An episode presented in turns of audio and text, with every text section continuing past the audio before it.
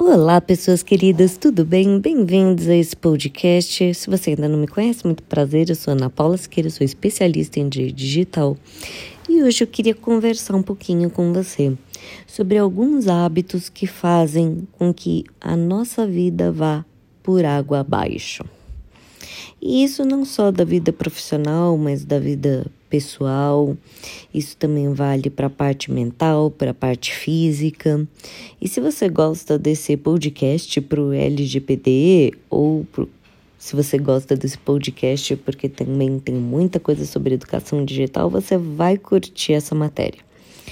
Então, meus amigos, primeiramente, as pessoas têm mania de negociar os próprios hábitos. Nós ficamos constantemente negociando com, conosco. Como é que isso funciona? Tem aquela vozinha que não para de falar. Então, na hora que você está de manhã, na sua casa, o despertador toca e aí começa a negociação. Espera aí, mais cinco minutos. Não, é só mais cinco minutinhos, eu vou pôr essa soneca e daqui a pouco eu já levanto. Pronto, começou a negociar. Aí, o que era para você levantar cedo já perdeu a hora e tudo foi por água abaixo. Era isso que você queria? Não, porque você está negociando com a pessoa errada. E você, nesse caso, é a pessoa errada. A partir do momento que você coloca um propósito, um propósito forte na sua vida, não admita mais negociação com você mesmo. Eu vejo muitos empresários falando: não, porque agora eu vou aplicar a Lei Geral de Proteção de Dados na minha empresa. Mas aí eles começam a negociar.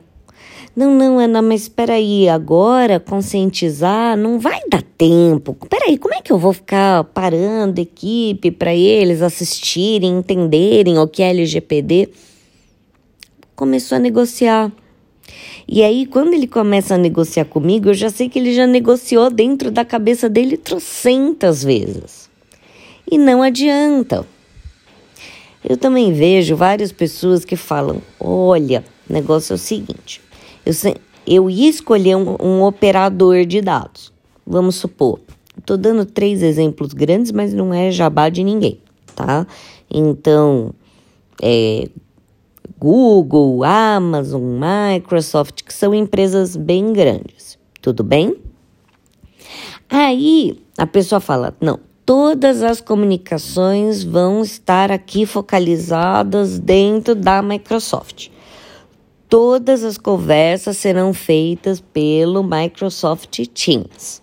Então as pessoas só vão bater papo, ligar, falar no chat, mandar informação, tudo pelo Microsoft Teams, ok? Ok. Aí depois passa um tempinho, esse empresário vira para mim e fala: Ana, eu preciso de um termo de uso para o WhatsApp. Mas espera aí, amor. Como assim você quer um termo de uso para o WhatsApp? Você não escolheu o seu operador que é a Microsoft. Ah, não, não, não, mas é, é que tem alguns funcionários meus que, sabe, já tem aquele grupo há muito tempo e tem cliente também que só quer usar o WhatsApp. Eu falei, então, calma. Primeira coisa, vamos separar o funcionário do cliente, tá bom? Em relação ao funcionário, se você escolheu ou Microsoft, ou Google, ou Amazon, você vai ter que trabalhar dentro dessas plataformas dessas pessoas, porque se essas pessoas usam o WhatsApp, elas vão poder muito bem usar o Hangouts, vão poder muito bem usar o, a, a, o comunicador instantâneo da Amazon, como também vão poder usar muito bem o Microsoft Teams, tá? Então, não adianta negociar com o funcionário. É a hora que você tem que bater o seu pezinho e colocar o seu poder diretivo de empregador, tá? Isso não é tirania, isso é poder diretivo do empregador que está previsto em lei. E para isso você precisa da conscientização, entendeu? Porque se você não dá conscientização, as pessoas não entendem porque precisam obedecer determinadas ordens. Simples assim.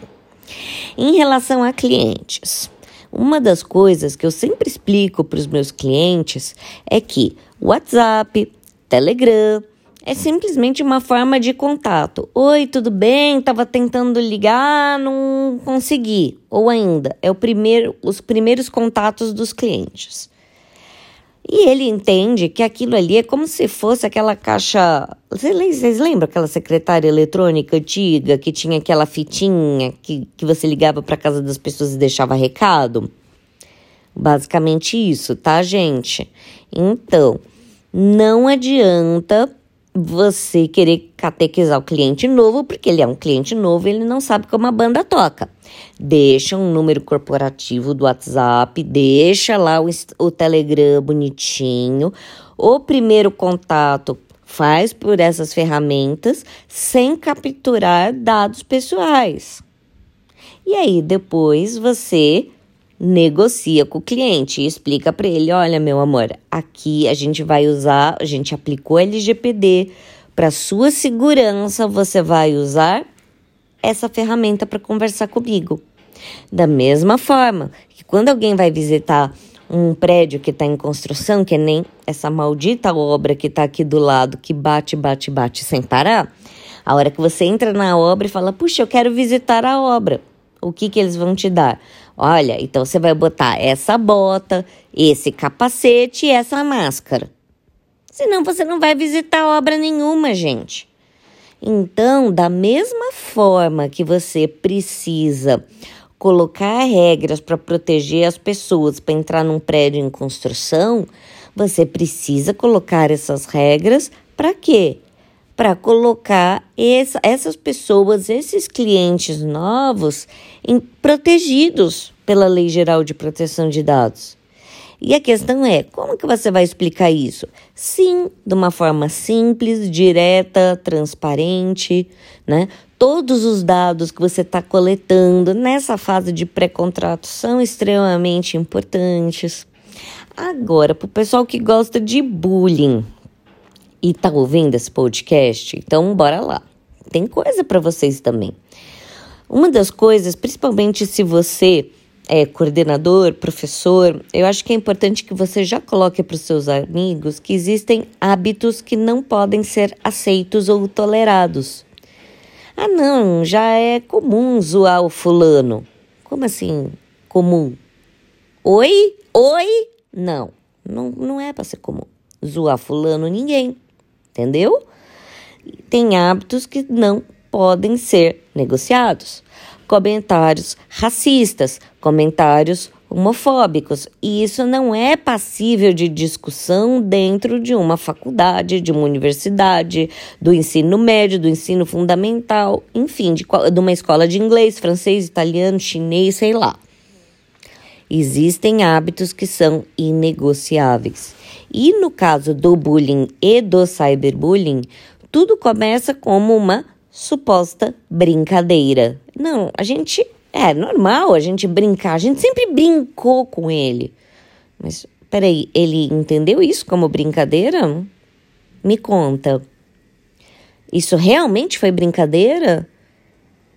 Ou será que essa pessoa, a hora que ela pega o celular, ela fica com a mão gelada, dá um negócio ruim dentro dela, ela fica com medo?